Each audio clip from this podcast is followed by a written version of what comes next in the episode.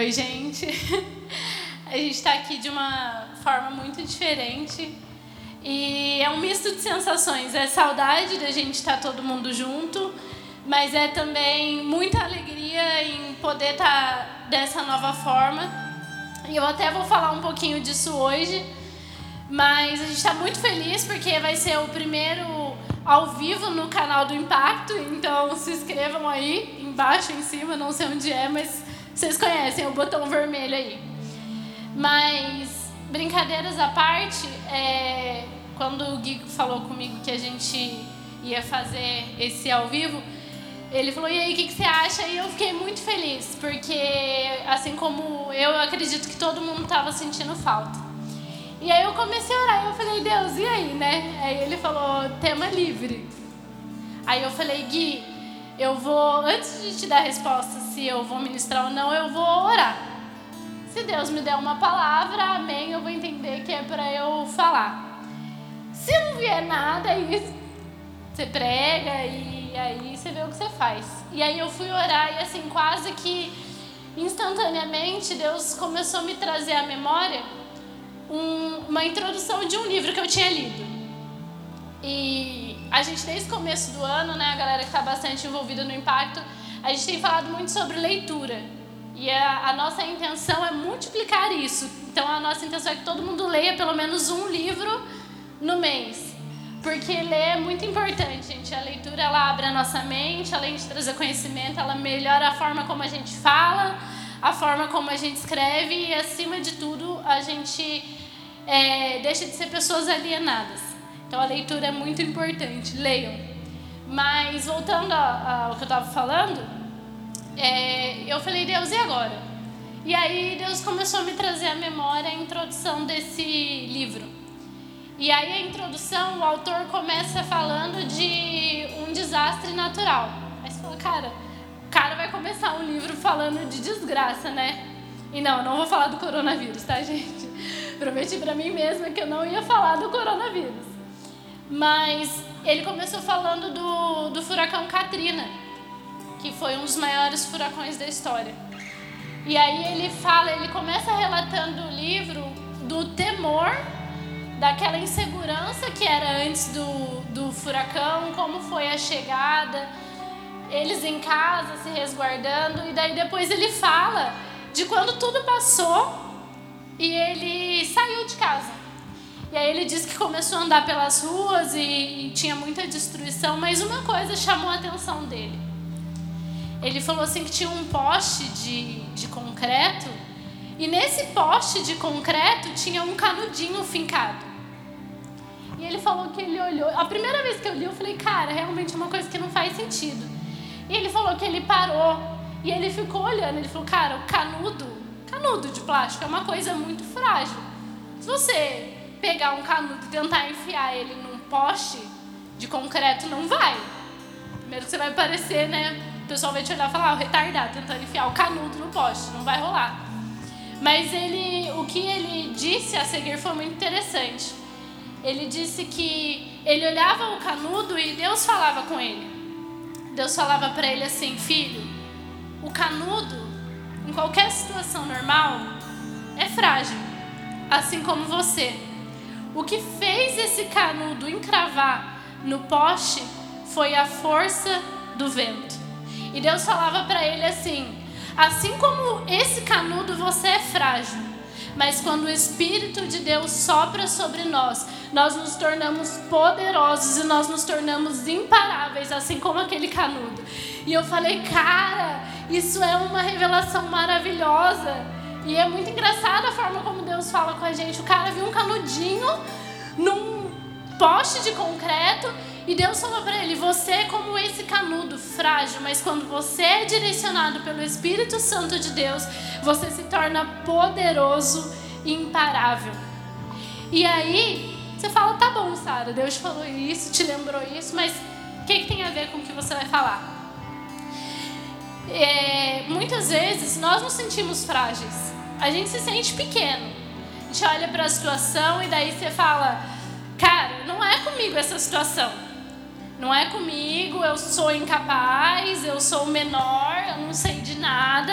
não sei falar, eu sou muito novo ou sou muito velho e uma série de inseguranças. E a maior prova disso, que a gente sofre dessa síndrome do eu sou incapaz, é o seguinte: todo mundo aqui já recebeu palavra de Deus em oração, é, ou já conhece alguém que, que já recebeu.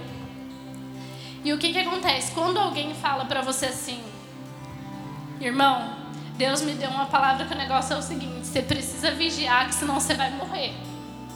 Qual que é a nossa primeira reação?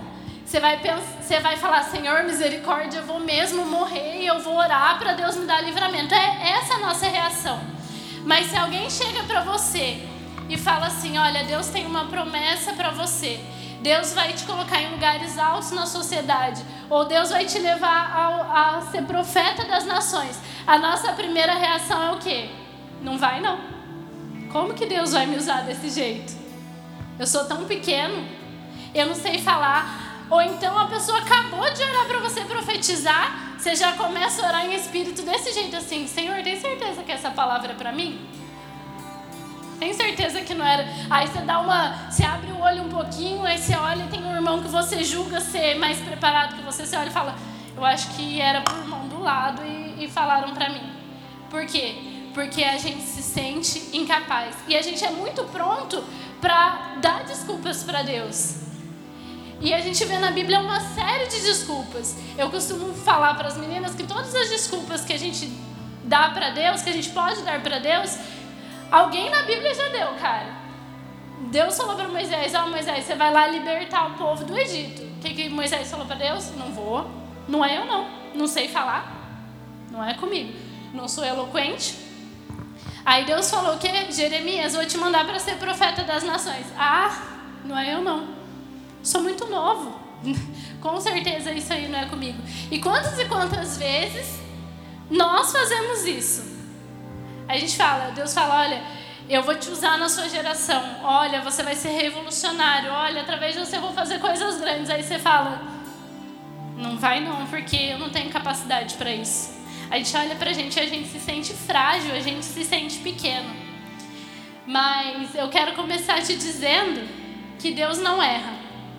Deus não erra, não era para o vizinho do lado, a promessa é sobre a sua vida, não é para A, para B, não é para C. Não é para quem você acha que fala melhor que você ou para quem você acha que ora melhor que você. A promessa é para mim e a promessa é para você. E a gente tem ouvido muito a questão do terceiro grande avivamento, que vai vir um avivamento, vai vir um avivamento, vai vir um avivamento e a gente fica, cara, eu quero muito um avivamento. E eu li um livro que eu não vou usar ele como base, mas eu vou, vou fazer algumas referências a ele, que chama A Profecia das Sete Montanhas. E ele diz que uma revolução vai ser feita na sociedade no mundo e quando, quando nós dominarmos as sete montanhas. Quais são as sete montanhas? A primeira é a da mídia. A gente fala todo dia, a gente escuta, a gente escuta por aí, cara, a importância que a mídia tem a importância que a mídia tem, a força que a mídia tem de manipulação. A gente o quê? A gente senta no sofá da nossa casa, a gente liga a TV e a gente fala: "É, a mídia é isso. A mídia não sei o quê. A mídia é mentirosa". Cara, por que que você como cristão não se levanta para isso? Eu tenho certeza que tem gente que tem dons para isso, que tem chamados para isso, que Deus quer te usar nessa área, mas a gente não, não se posiciona. A segunda é o governo. Cara, Quantas vezes a gente vê as pessoas é, criticando o governo sem entender? As pessoas, ela, às vezes cristãos, não entendem, não se interessam, não entram na área, ah, porque política e religião não, não, não se misturam. Cara, os reis na Bíblia eram eleitos por Deus. Por que, que a gente acha que a gente não tem que se interessar? Cara, imagina um político, um vereador, um prefeito, um deputado que seja realmente cristão. Não estou falando de chegar lá e impor os princípios cristãos, mas eu estou falando de tomar decisões para um país baseada na verdade que é a Bíblia. E a terceira montanha é a educação. Cara, os professores são a base da nossa sociedade. Todo mundo aqui, todo mundo em casa, e tem um professor que marcou a, a vida. Imagina se os nossos professores, se os professores de destaque tivessem princípios cristãos. A mesma coisa a economia, cara. A gente precisa dominar a economia. A gente precisa entender como cristãos a gente precisa se posicionar. E a religião, cara, a gente precisa de missionários. A gente precisa de pessoas que se dediquem e que façam com excelência. E também um ponto que é, as pessoas, os cristãos, às vezes têm medo de entrar, que é a celebração, que é a, a área das artes, cara.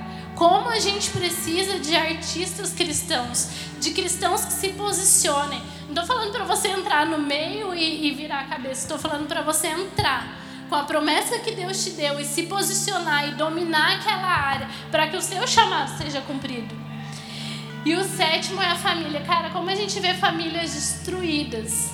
Como a gente vê pais que abandonam as suas famílias, que engravidam mulheres e, e simplesmente saem. E como isso faz diferença na vida de uma criança? Como isso faz diferença na vida de uma família? Eu sei porque, graças a Deus, eu tenho meu pai e eu sei o referencial que ele é para mim. Eu sei a importância que ele teve para mim. E eu sei que muito do que eu sou hoje é por conta da minha família. Então nós precisamos de famílias estruturadas, famílias que fazem a diferença e famílias que geram outras famílias. Quando a gente, que é uma coisa que o livro fala também, que quando a gente se posicionar no chamado que Deus tem pra gente, no dom que, gente, que Deus deu pra gente, aí sim nós vamos viver uma verdadeira revolução. Cara, imagina essas sete áreas que eu falei com um lugar de destaque sendo cristão, cara. Essas sete áreas baseadas em princípios cristãos. Cara, a gente ia mudar o mundo. A gente ia revolucionar a história, um lugar, um, uma coisa que nunca foi vista antes. Mas o que, que acontece? A gente recebe às vezes essa palavra de Deus e a gente fala, cara, não é comigo. A gente não se posiciona a gente prefere deixar para o outro. Às vezes a gente pede tanto pelo avivamento e a gente quer o avivamento só dentro de quatro paredes. Cara, Deus quer avivar você, quer avivar o seu coração, para que você faça a diferença lá fora. E aí você pensa comigo, Sara, ok. Entendi que Deus quer começar uma revolução nessa nação e que eu preciso me posicionar. Mas a vida inteira eu fugi disso. E agora, o que, que eu faço? Ou então, para a galera mais nova ainda, estou começando, eu não faço a menor ideia de por onde começar. Então a gente vai falar um pouquinho disso hoje. E antes de eu ler o texto que eu vou ler, eu vou ler Números 13 e eu queria contextualizar um pouquinho. Aqui é, o povo era escravo no, no Egito e aí Deus chegou e falou para Moisés: Moisés, vai lá e liberta o meu povo. E aí Moisés falou, Deus, eu não sei falar. E aí vem a, a, as dez pragas, que já é popularmente conhecida, todo mundo conhece, e Moisés tira o povo do Egito e o, o povo vê o mar se abrindo, os caras atravessam o mar e, e eu leio a Bíblia e eu viajo, eu começo a me imaginar na história. Eu fico imaginando quão surreal foi. Você saiu do cativeiro, aí você chegou, de, você está fugindo. Você olha para trás, os cavaleiros de Faraó. Você olha para frente, o mar. Você fala, saí de lá para morrer aqui. Mas, e aí simplesmente Deus abre o mar e você atravessa, cara. O quão surreal é isso. E aí o povo já tinha visto tudo isso, já tinha visto Deus mandar as dez pragas para livrar eles, já tinha visto o mar se abrir, e aí a gente chega aqui em Números 13. Deus tinha prometido que ia tirar eles do Egito para levar eles para a terra prometida, que é Canaã. E aí eu vou ler com vocês Números 13 e eu vou ler do 1 ao 3 primeiro. A Bíblia diz assim: Disse o Senhor a Moisés: Envia homens que espiem a terra de Canaã, e eu, de, e eu hei de dar aos filhos de Israel de cada tribo de seus pais envieis um homem, sendo cada qual príncipe entre eles.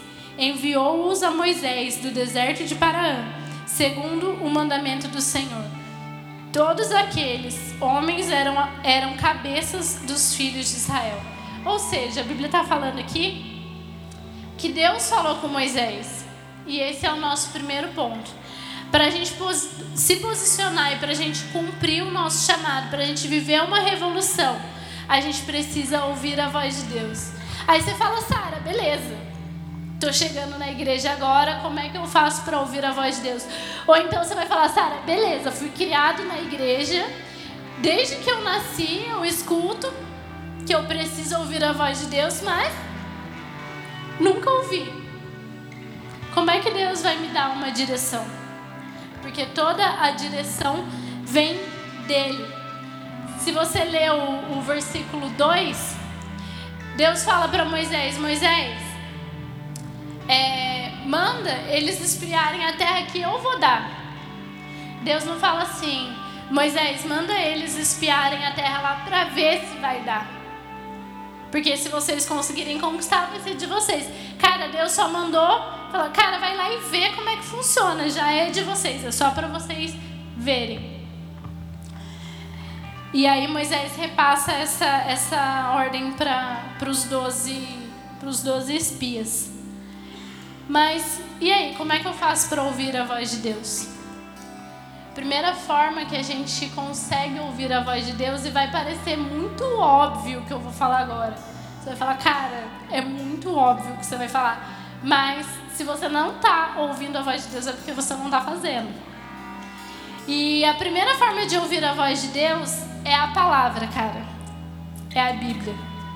Não tem, não tem para onde fugir. A Bíblia ela é o nosso manual. Antigamente, é, quando se comprava alguma coisa, a galera primeiro lia o manual para descobrir como é que funciona. Hoje não, hoje a nossa geração já é mais acelerada. A gente vai desbravando e vai mexendo e vai se virando. Só que tem um porém. A gente desbrava o negócio. Mas quando dá pau, a primeira pergunta que você faz é o quê? Cadê o manual? Cadê o manual? Aí você olha o manual. Aí você vai falar: Não, eu não procuro manual, não. Eu procuro tutorial no YouTube. Mas você pode ter certeza que o cara que fez o tutorial leu o manual. Ele não, ele não simplesmente acordou e falou: Sei a ficha técnica desse negócio aqui porque recebi uma inspiração divina. Para você ver o tutorial do YouTube, alguém teve que ler. E aí eu te pergunto: por que, que antes de dar o problema, a gente não vai no manual? A gente espera dar o problema para ir no manual. E às vezes é um problema tão complexo que a gente tem que mandar para assistência técnica. Que seria resolvido, seria evitado se a gente tivesse o manual. E o que eu acho engraçado da Bíblia é que ela é a palavra de Deus. E Deus é imutável. A própria Bíblia fala que Ele é o mesmo ontem, hoje será eternamente. Mas a Bíblia, a palavra dele se renova a cada manhã. Cara, se você ler um versículo hoje, Deus vai te falar uma coisa. Se você ler amanhã, Ele vai te falar uma, uma outra coisa. Porque a palavra de Deus ela é viva. A Bíblia fala também, o próprio Jesus disse em João, que aquele que guarda os meus mandamentos será amado de meu Pai. E eu me manifestarei. Cara, como é que você vai saber os mandamentos de Deus? Como é que você vai guardar? Ah, eu acho que é isso. A palavra de Deus não é achismo, cara. A promessa de Deus sobre nós não é achismo. A Bíblia fala que é sim, sim e não, não. A palavra de Deus é direta e reta. E ela é a nossa régua e ela é o, o nosso mandamento e ela é aqui que a gente vai ouvir a palavra de Deus. É aqui que a gente vai ouvir as direções. Cara, não espera quebrar a cara para você vir aqui e falar devia ter ido. Porque, cara, é muito dolorido você quebrar a cara e ter que voltar atrás. E falar, cara, quanto tempo eu perdi e eu podia ter lido, eu podia ter lido. Eu poderia não ter passado pelo que eu passei se eu tivesse lido. Cara, eu comecei falando sobre livros, que os livros eles mudam os nossos horizontes quanto mais a Bíblia, cara, que de novo é a palavra viva de Deus. E aí a segunda forma de de ouvir a voz de Deus. Se você é dessa igreja, você já ouviu isso também até cansar. Que é a oração. Tem uma frase que eu escutei uma vez e de primeira ela me deu um impacto muito grande. E eu fiquei chocada, cara. E depois eu, eu adotei essa frase para minha vida. Que ela diz assim: Cara, orar é falar com Deus. Se você não gosta de orar, você vai fazer o que no céu? Né? Não gosto de Deus, mas não gosto de falar com Ele, mas quero estar lá no céu. Se orar é falar com Deus e você não está falando com Deus, vai fazer o que no céu? É chocante, é. Eu fiquei dias remoendo isso. Daí você fala assim, Sara, mas eu não sei orar bonito, cara. É muito complexo a oração, não sei. E o que eu tenho aprendido é que a oração que mais agrada ao se é que eu posso dizer isso, mas a oração que mais agra, agrada ao coração de Deus e o que mais agrada a Deus de forma geral é a simplicidade. A simplicidade e a honestidade do seu coração. Quantas e quantas vezes no meu quarto eu tranquei a porta e eu falei para Deus, Deus, é só isso. É isso que eu sou. É isso que eu tenho para mostrar para o Senhor hoje. Quantas e quantas vezes, não foram poucas, que eu falei, Deus, hoje eu não tenho força. E eu sou só isso. Porque às vezes a gente tenta mostrar para as pessoas que a gente ora bonito, que a gente fala bonito, mas Deus conhece o nosso coração. É na oração que, você, que o seu coração vai ser mudado. É na oração que vai ter crescimento. A gente tem escutado desde a conferência, desde o começo desse ano, sobre maturidade. Sobre maturidade que a gente precisa crescer. E aí, quando a gente fala de maturidade, eu falei, Deus, vamos falar de maturidade? Vai, de novo. E aí você fala, cara, mas às vezes eu tô falando para uma galera nova. E aí, vou falar de maturidade, Deus falou para mim, Sara, maturidade espiritual não tem a ver com idade tem a ver com quanto você busca. Quanto mais perto dele você chegar, mais perto, mais maduro você vai ser. Mais você vai conhecer, mais você vai entrar em intimidade. E a gente fala tanto de avivamentos, de eventos. Cara, eu não estou criticando eventos longe de mim, porque eu acho que a gente precisa mesmo se unir, porque a própria palavra diz que quando a gente fosse um, o mundo ia crer que Deus enviou Jesus. Então eu acho mesmo que a gente tem que fazer movimento que a gente tem que atrair pessoas. Mas, cara, sabe quando a revolução começa? Sabe quando o avivamento começa? Sabe quando os maiores avivamentos começaram? De joelho, no chão, no quarto. Porque só você e Deus sabe. Vamos lá. A oração, ela, eu já disse que a oração ela tra, traz crescimento. Cara, e a oração resolve metade dos nossos problemas. Cara, tá difícil, ora. Tá triste, ora. Tá feliz? Ora para agradecer também, porque a gente tem mania de só chorar e falar: Deus, é, é, Deus, eu preciso disso, Deus, eu preciso daquilo. Mas a gente precisa orar em todo tempo. A Bíblia diz orar sem cessar. Então, cara, se eu posso dizer isso, é uma receita infalível. Ora e lê a Bíblia. E aí a gente vê, vê para a terceira coisa, que é o começo do versículo que a gente ouve a, a direção através dos nossos líderes, cara. E eu não vou entrar nem no mérito da questão de liderança espiritual, porque isso aqui também já foi falado muito, muito. Eu não preciso falar que você precisa estar tá debaixo da visão do seu pastor, que a visão é dele, cara. Não preciso falar isso porque tô, vocês já estão cansados de escutar. A visão é dele, a visão foi dada para Moisés. A gente vê no capítulo anterior que começou-se uma revolta Cara, Deus só fala com Moisés e a gente viu que trouxe tra tragédia, trouxe maldição. Sim, a visão era só para Moisés, então a visão é sobre. Cara, não gosto da visão que o meu pastor, que o meu líder está passando. Cara, se ele não está indo contra a palavra e você não gosta da visão, ora. Para Deus mudar o coração dele? Não. Para Deus mudar o seu.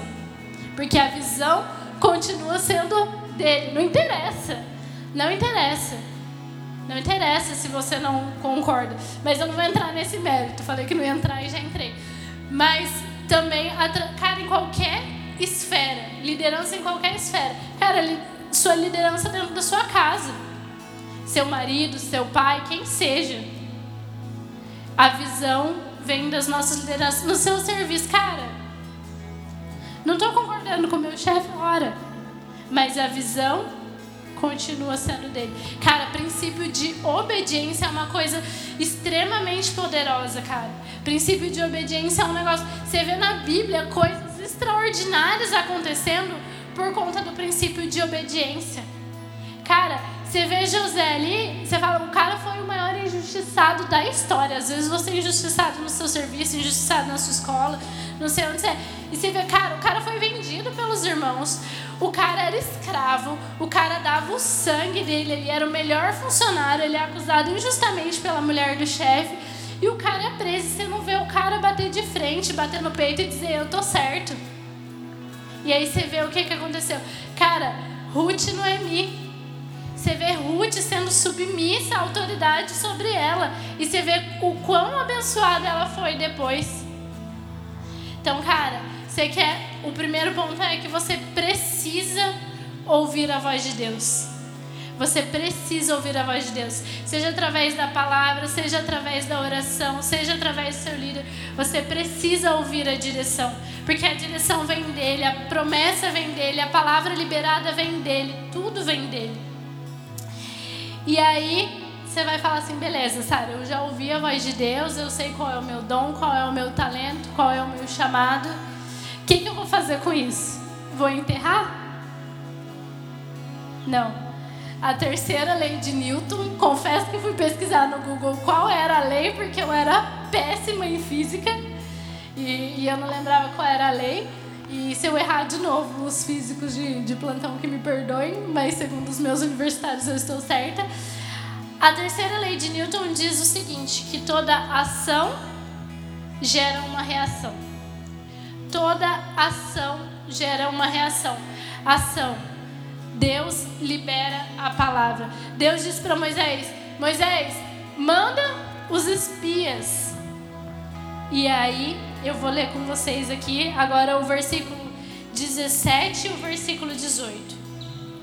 Enviou, pois, Moisés a espiar a terra da Canaã e disse-lhes: Subi pelo Negueb e penetrai nas montanhas.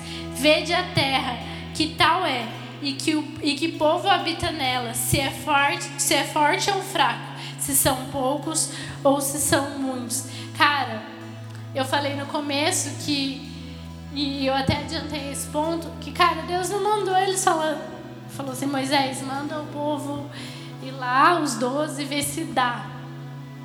Ver se dá para conquistar. Cara, Deus falou: vai, olha a terra, porque é sua é sua. Não era condicionado. Ele disse: a terra é do povo, só vai lá e vê como é que funciona. Ou seja, Deus libera a palavra, mas depende de uma reação nossa. As coisas acontecem quando a gente se movimenta, cara. E ele, e aí eu vou fazer uma, uma correlação com as montanhas que eu falei no começo. Você vê que ele manda subir pelas montanhas. Cara, a gente precisa dominar essas montanhas. Às vezes você a, a, a Nani, que, que, participa aqui com a gente, ela, ela comentou há, há uma semana atrás que o dom dela é desenhar e ela falava, cara, eu nunca vou salvar ninguém com um desenho. Cara, mas ela tem um dom extraordinário para arte. Talvez o seu dom seja isso. Talvez você olhe para o seu dom e você fala, vou fazer o que com isso? Vou fazer o que com isso? Não sei o que fazer. Eu, quando eu era mais nova, eu falava, eu queria tanto cantar, mas, cara, não rolou pra mim. Porque eu achava lindo. Falei, cara, se eu cantasse, eu ia evangelizar as pessoas cantando. Não vou cantar agora pra não pra o pessoal não fechar o vídeo. Mas depois eu falei, Deus, eu vou tocar. Tocar dá pra aprender. Aí fui eu fazer aula de teclado. Toco dó, ré, mi, fá, só. Fiz dois anos e não rolou pra mim. Eu falei, Deus, eu falo pra caraca, é o que eu sei fazer. A única coisa que eu sei fazer é falar. E aí Deus falou, filha, é aí que eu vou te usar. E às vezes é uma coisa muito engraçada que acontece comigo, que às vezes eu tô tranquila na minha assim, cara, tranquila. Eu falo, eu não vou puxar assunto com ninguém aqui hoje. E a pessoa simplesmente chega do meu lado e começa a contar a vida dela, cara. Tipo, acho que a pessoa olha pra mim e fala, tem cara de simpática, e começa a contar a vida dela. Então, é, Deus vai nos levar a lugares altos da sociedade, cara. A lugares que a gente nem imagina estar. E eu não tô falando de dinheiro, de tipo, também não sou contra dinheiro. Eu acho que a gente tem que se esforçar. Mas eu tô falando, cara, de lugares de influência para revolucionar essa nação. Para revolucionar essa cidade. É disso que eu tô falando. Cara, mas tudo precisa de um posicionamento nosso, de uma reação. A ação é a palavra. Mas precisa de uma reação nossa. Cara, se o seu dom é mídia, se você quer ser fotógrafo, claro, glória a Deus, seja o melhor fotógrafo dessa nação. Estude para isso. Cara, se você quer ser professor, seja o melhor professor que você puder ser. Cara, se você vai ser advogado, seja o melhor advogado. Se você vai ser padeiro, faça o melhor pão da cidade, cara. Não para você bater no seu peito e dizer assim, cara, eu sou bom. A história conta que Lutero uma vez estava conversando com um sapateiro e o cara disse: Eu não tenho dom, eu sei fazer sapato. Como é que eu vou louvar Deus? Como é que eu vou fazer diferença fazendo sapato? E realmente você pensa, sapato, né? Vou fazer alguém feliz no máximo, mas louvar Deus com um sapato, como é que eu vou fazer? E aí Lutero diz para ele assim: faça o melhor sapato que você puder fazer e venda por um preço justo. Porque quando as pessoas te perguntarem, cara, falarem para você, seu sapato é muito bom, você poderia vender por um preço mais caro, você vai dizer o que para ele? Cara, eu faço o meu melhor porque eu faço para Deus. Cara, a Bíblia fala lá em Colossenses 3, 23 que a gente tem que fazer as coisas de coração, não para os homens, mas como se fosse para Deus, porque é para Deus. Cara, eu sou da seguinte opinião: que você não precisa o tempo todo. Cara, se Deus te der a direção, amém. Vai para a praça, pega a Bíblia e fica lá pregando o dia inteiro. Cara, mas eu sou da seguinte opinião: que as nossas atitudes no nosso dia a dia, e é o, e é o princípio de células também. Se você fizer a diferença no seu dia a dia, você vai atrair as pessoas para mais perto de você. E aí as pessoas vão te perguntar, cara, por que, que você é tão bom? Por que, que você se esforça tanto num lugar que às vezes você não é valorizado? Você fala porque eu não estou fazendo para o meu chefe, eu não estou fazendo para o meu professor, eu não estou fazendo para o meu pai, eu não estou fazendo para minha mãe, eu estou fazendo para Deus. Eu estou fazendo porque eu tenho a certeza do meu chamado.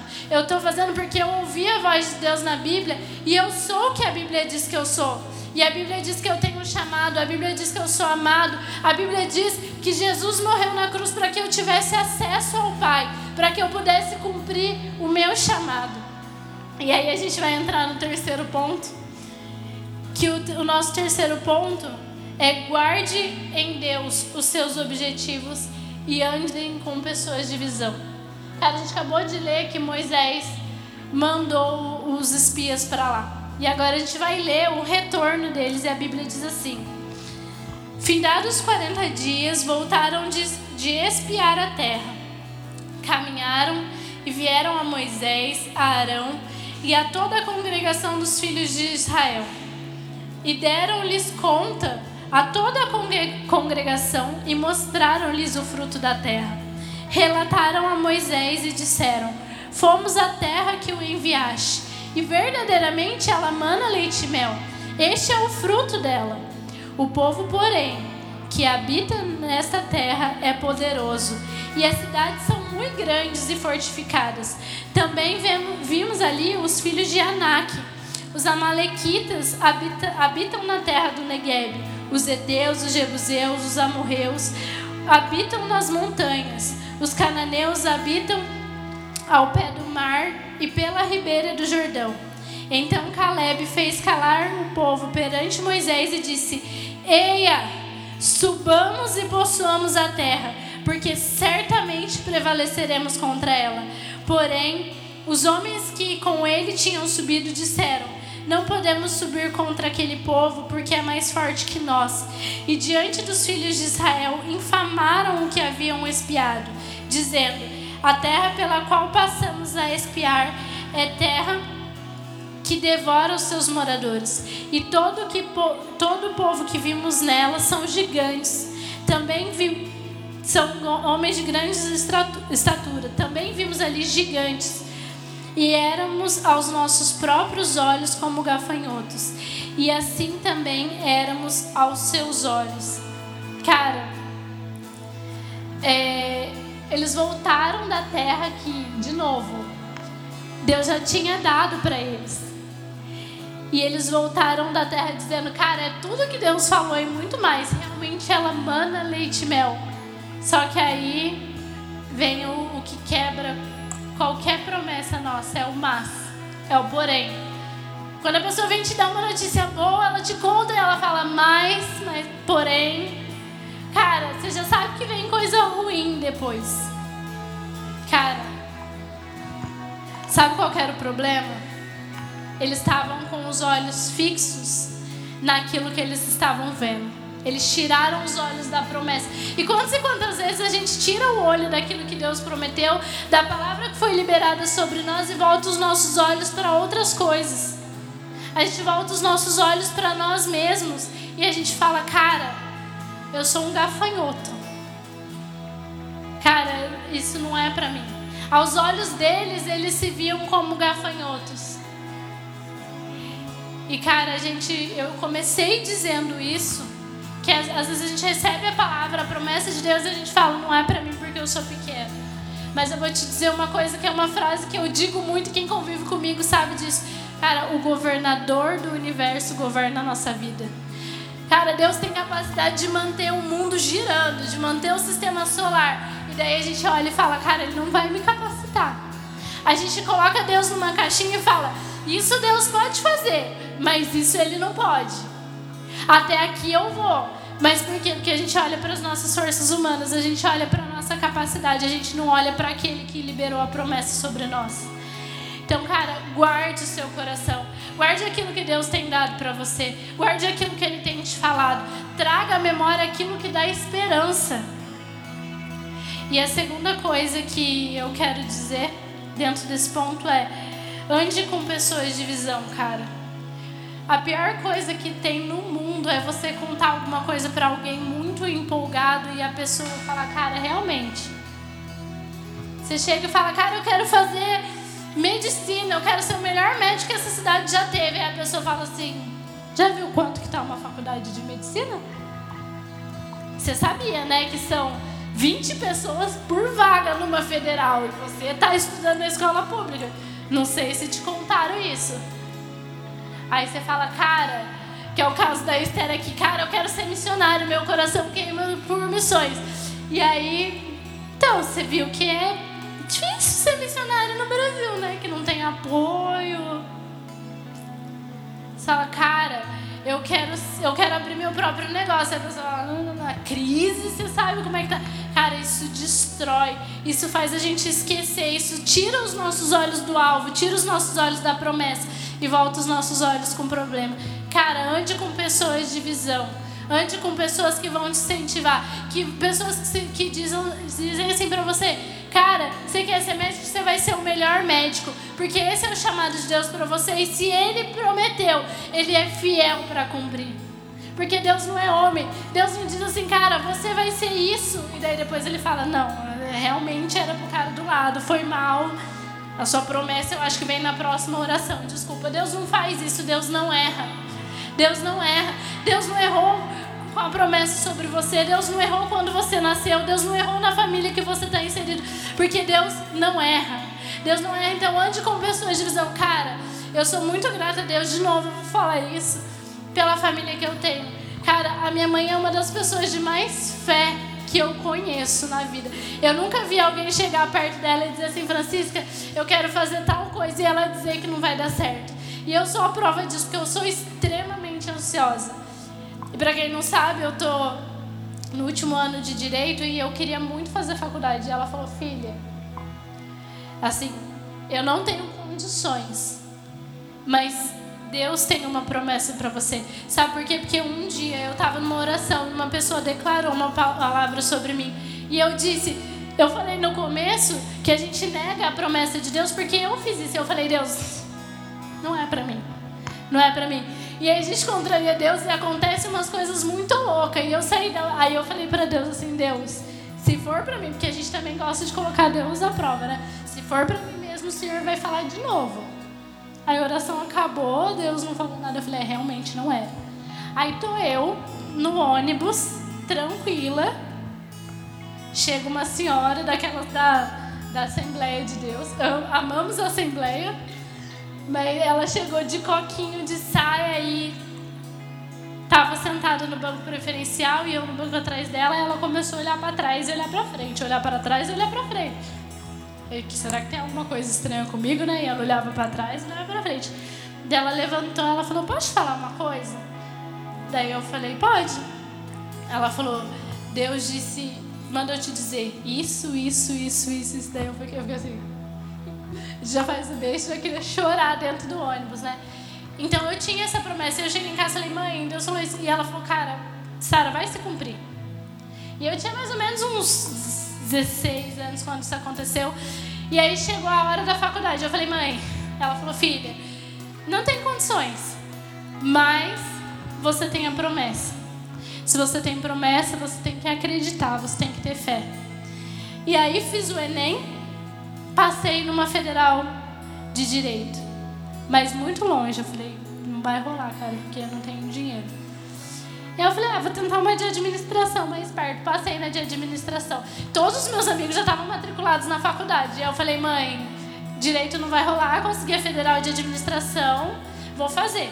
Só que antes de falar com a minha mãe, eu já tinha falado com uma outra pessoa. E a pessoa disse assim pra mim: é, realmente, direito é muito difícil. Faz o seguinte, faz ADM, aí você consegue um emprego com ADM, depois você paga a sua de direito. Aí eu falei: realmente, cara, é muito difícil o direito, eu vou fazer ADM, depois eu pago a minha faculdade. Aí fui falar com a minha mãe, né? Falei, mãe, vou lá fazer a matrícula de ADM. Ela olhou para mim e disse assim, filha, qual é a promessa que Deus tem sobre você? E eu falei, falei para ela e ela falou, não se precipita, mantenha os olhos naquilo que Deus tem para você. E eu falei, cara, mas e se eu perder? Filha, mantenha os olhos. Mantenha os olhos. Mantenha os seus olhos fixos na promessa de Deus. E daí eu falei, tá bom, Deus vou, vou, vou manter. E aí passou uma, duas semanas, nada. E aí, cara, encurtando a história, hoje eu, graças a Deus, não pago a minha faculdade, não fiz ADM, tô no último ano de direito, mas assim, da forma mais improvável aconteceu. Cara, se eu tivesse tirado os meus olhos, se eu tivesse falado, se eu tivesse dado ouvido a pessoas que não tinham fé, eu não ia chegar em lugar nenhum. E aí quer ver de novo a minha mãe, mulher de fé, me, me dando um cutucão e, e Deus me cutucando através dela. Eu falei, cara, eu tinha saído do, do, do emprego onde eu estava, do escritório, e aí eu estava parada há um tempo. E aí eu comecei a procurar estágio, não arrumava estágio, não arrumava estágio. E eu precisando trabalhar para comprar livro, para comprar, pagar van, enfim. E aí uma amiga me conseguiu um emprego na Ilha do Mel. Olha eu fazendo merchan aqui. Desculpa. Consegui numa loja de shopping. E aí, o que que acontece? Eu falei, cara, o salário era bom. Eu falei, vai me ajudar na faculdade, né? E aí, eu cheguei em casa e eu tinha feito uma entrevista três semanas antes e não tive resposta. Eu falei, mãe, quer saber de uma coisa? Falei, tinha chegado da rua, coloquei meu celular para carregar. Falei, mãe, quer saber de uma coisa? Eu vou trabalhar na Ilha do Mel. Eu entro de manhã às 10, saio às 2, vai dar para conciliar. E ela disse assim: Filha, por que, que você está ansiosa? Em que momento você deixou de duvidar da promessa? Que momento Deus deixou de cuidar de você? E aí eu falei, mas mãe, não sei o que. E eu conversando com ela, voltei pro quarto, eu conversando com ela no quarto dela ou no meu, e eu gritando, peguei meu celular, desbloqueei meu celular. Tinha mensagem de um advogado falando vi seu currículo aqui no, no banco de dados, era uma sexta-feira. Ele falou assim: você consegue fazer entrevista comigo sexta-feira, 10 horas? Aí eu falei. Aí eu voltei, mãe, eu acabei de falar pra você que eu ia trabalhar na Ilha do Mel. O cara mandou mensagem de fazer entrevista 10 horas. Ela falou: tá aí a prova. Mantenha os olhos. Daí eu voltei lá para responder o cara. Tinha uma outra mensagem de um número que eu não conhecia. E aí a moça falou assim para mim: Oi, é a fulana que você fez entrevista três semanas atrás. ela falou: a gente demorou um pouquinho para te retornar, mas eu queria te dizer que você foi aprovada no processo seletivo. Você consegue começar aqui com a gente segunda-feira? Eu falei: mãe, eu tinha uma entrevista e agora eu tenho um emprego e eu queria trabalhar na Ilha do Mel. Você tem noção disso? Por quê? Porque eu estava dando ouvido para pessoas que não tinham fé. Então, cara, o que, que eu quero dizer? Caminhe com pessoas de fé. Sabe por quê? Porque de nada adianta você ouvir a voz de Deus, você agir, se você andar com pessoas que não têm visão. Se você andar com pessoas que não olham para o alvo que é Cristo, com pessoas que olham para todas as situações. Cara, aonde as pessoas veem caos, vejam oportunidade. Cara, eu falo isso também para as pessoas que andam mais perto de mim. Eu me recuso a ser mensageiro do caos. Eu me recuso a espalhar más notícias. Sabe por quê? Porque nós somos filhos da boa nova. Então, se eu sou filho da boa nova, se eu sei a promessa que há sobre mim, se eu sei a promessa que há sobre essa nação, eu me recuso a espalhar más notícias. E agora, para a gente concluir, que eu já passei um pouquinho do meu horário, e aí eu vou dizer o seguinte: a gente fez tudo isso, eles fizeram tudo isso. E aí eu vou ler para vocês. Sabe o que, que aconteceu? Foram doze. Dois. Dois mantiveram os olhos nas promessas. Dois. Cara, Caleb, a Bíblia fala que Caleb fez o povo calar. Eu imagino assim, a galera toda falando junto na cabeça de Moisés. E aí Caleb fala: Ei! Ei, para! Para! Vamos subir e possuir porque é nosso. É subir e possuir. Ele não falou vamos conquistar, porque já era dele, cara. Já era dele. Ele falou subamos e possuamos. Você só possui uma coisa que já é sua. Porque se não é sua antes de possuir, você tem que conquistar. Então, olha, Caleb foi contra os 12, foi contra os outros 10. E aí a gente vai ler a consequência disso, que está no, no capítulo seguinte. Números 14, o versículo 24 diz assim: Porém, o meu servo Caleb, visto que nele houve outro espírito e perseverou em seguir-me, eu farei entrar na terra que ele espiou, e a sua descendência a possuirá. E o versículo 30 fala assim: Não entrareis na terra a respeito da qual jurei que vos farei habitar nela, salvo Caleb, filho de Jefoné, e Josué, filho de Nun. Cara, por causa de dez homens que tiraram os seus olhos do foco, que tiraram os seus olhos da promessa, por causa de dez homens que perderam o foco, que, que se sentiram como gafanhotos, que olharam para eles ao invés de olhar para o alvo, um povo pereceu. O povo rodou anos no deserto, anos, e não viu o cumprimento da promessa. Cara, mantenha seus olhos nele. O nosso, nosso nome né, é impacto. Cara, viva uma vida impactante. No que você decide fazer, no chamado que Deus tem para você, viva uma vida impactante. Possua. Seja o melhor, faça com excelência. Sabe por quê? Cara, eu comecei falando do canudinho. Mas eu quero ser um canudinho direcionado pelo Espírito Santo de Deus. Sabe por quê? Porque outra frase que eu falo muito é que o Espírito que ressuscitou Jesus dos mortos é o mesmo que habita em nós. Cara, o Espírito Santo não, re, não ressuscitou Jesus e disse assim, e foi para o céu de volta. O Espírito não ressuscitou Jesus e foi para o céu e desceu outro Espírito menos poderoso. O Espírito que ressuscitou Jesus habita em nós, habita em mim e habita em você. Cara, e por isso nós somos mais do que vencedores em todas as situações.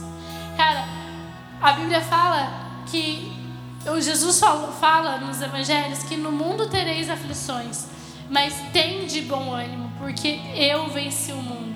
Cara, mais forte do que o gigante, mais forte do que a crise, mais forte do que o medo, mais forte do que a dúvida, mais forte do que o, o seu sentimento de incapacidade e eu vou concluir dizendo isso.